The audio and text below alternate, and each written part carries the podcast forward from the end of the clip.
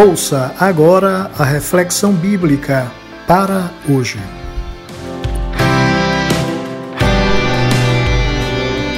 Olá, um grande abraço para os pastores Efraim Vélica e Francisco Bandeira, pastores da Igreja Batista Nova Canaã, em Porto Velho, igreja esta que agora no final de janeiro celebrou 16 anos de fundação. Grande abraço a esses colegas pastores em Porto Velho Aproveito também para mandar um abraço para o pastor Edvaldo Bastos, da Igreja Batista Esperança em Riachão do Jacuípe.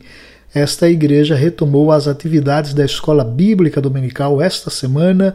Pastor Edvaldo, meu amigo de longas datas, mandou-me uma foto da equipe da sua Escola Bíblica Dominical. Pastor Edvaldo, grande abraço para você também para a sua igreja, para os professores da Escola Bíblica Dominical da Igreja Batista Esperança.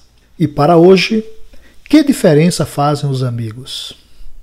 Senhor, não tenho ninguém que me ajude a entrar no tanque quando a água é agitada. Enquanto estou tentando entrar, outro chega antes de mim. João capítulo 5, verso 7. Que desastre existencial encontramos registrado no capítulo 5 do Evangelho de acordo com João. Nessa porção bíblica, temos o registro da história de um paralítico que há 38 anos aguardava cura que não vinha.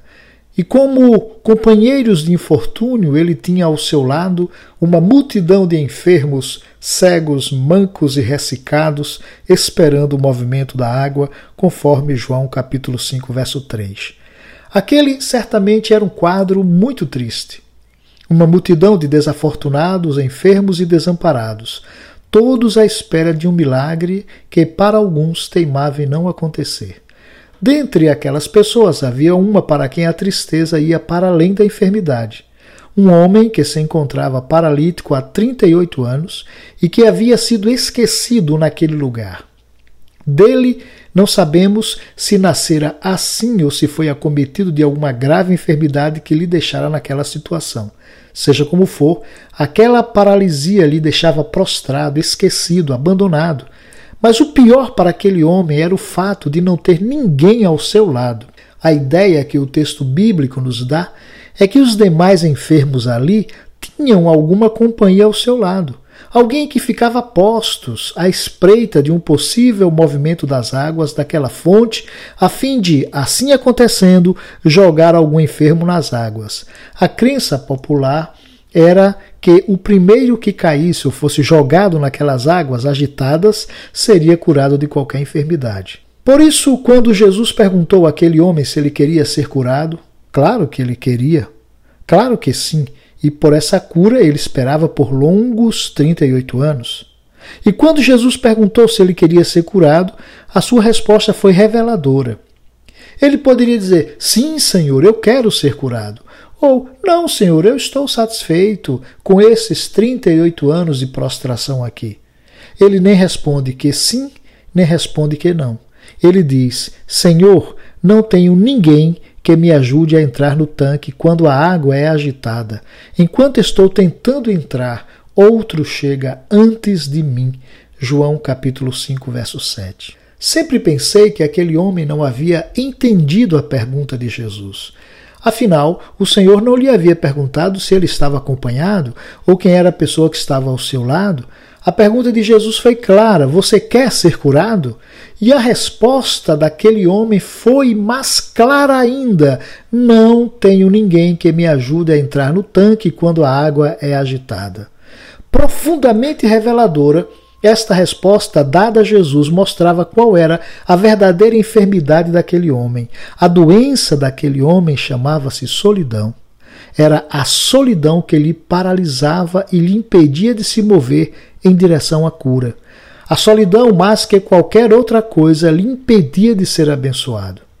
Solidão é algo tão ruim que o próprio Deus sentiu-se necessitado de alguém com quem pudesse conversar ao fim das tardes. Por isso ele criou o homem, para ter nele o prazer de uma companhia de quem pudesse ouvir de como havia sido o dia, de que nomes havia sido dado aos animais e de como andava a vida no Éden. E por entender tanto de solidão, e após um tempo de observação, o Senhor concluiu: Não é bom que o homem esteja só farei para ele alguém que o auxilie e lhe corresponda. Gênesis capítulo 2, verso 18. Uma versão católica da Bíblia diz assim: Vou dar-lhe uma ajudadora que lhe seja adequada.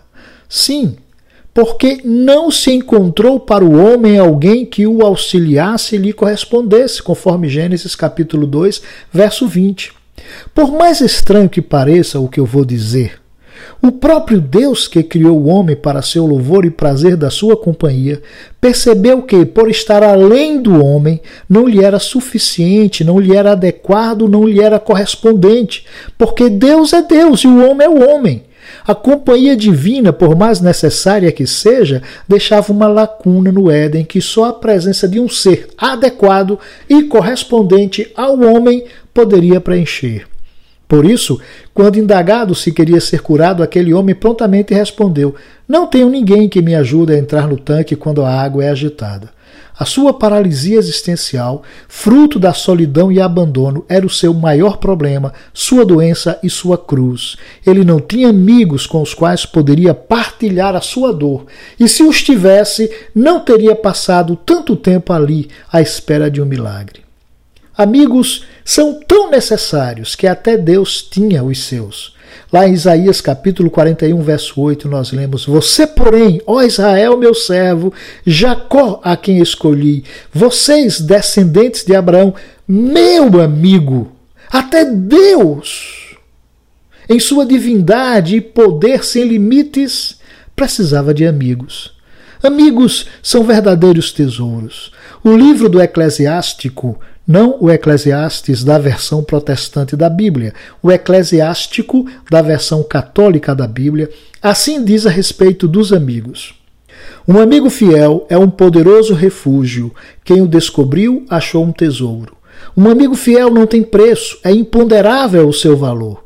Um amigo fiel é um bálsamo vital, e os que temem ao Senhor o encontrarão.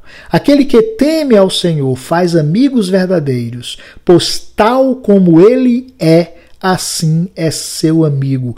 Eclesiástico, capítulo 6, versos 14 a 17. Eu repito, para aqueles que não estão familiarizados com a leitura dos livros que a Bíblia católica traz e a Bíblia protestante não traz, eu citei um texto do Eclesiástico e não do Eclesiastes, que é um livro atribuído a Salomão e está nas versões protestantes da Bíblia.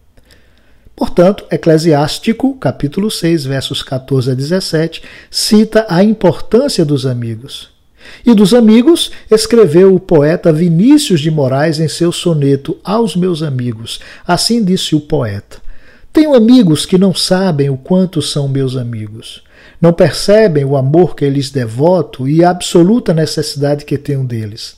A amizade é um sentimento mais nobre do que o amor, eis que permite que o objeto dela se divida em outros afetos, enquanto o amor tem intrínseco a cisma que não admite a rivalidade.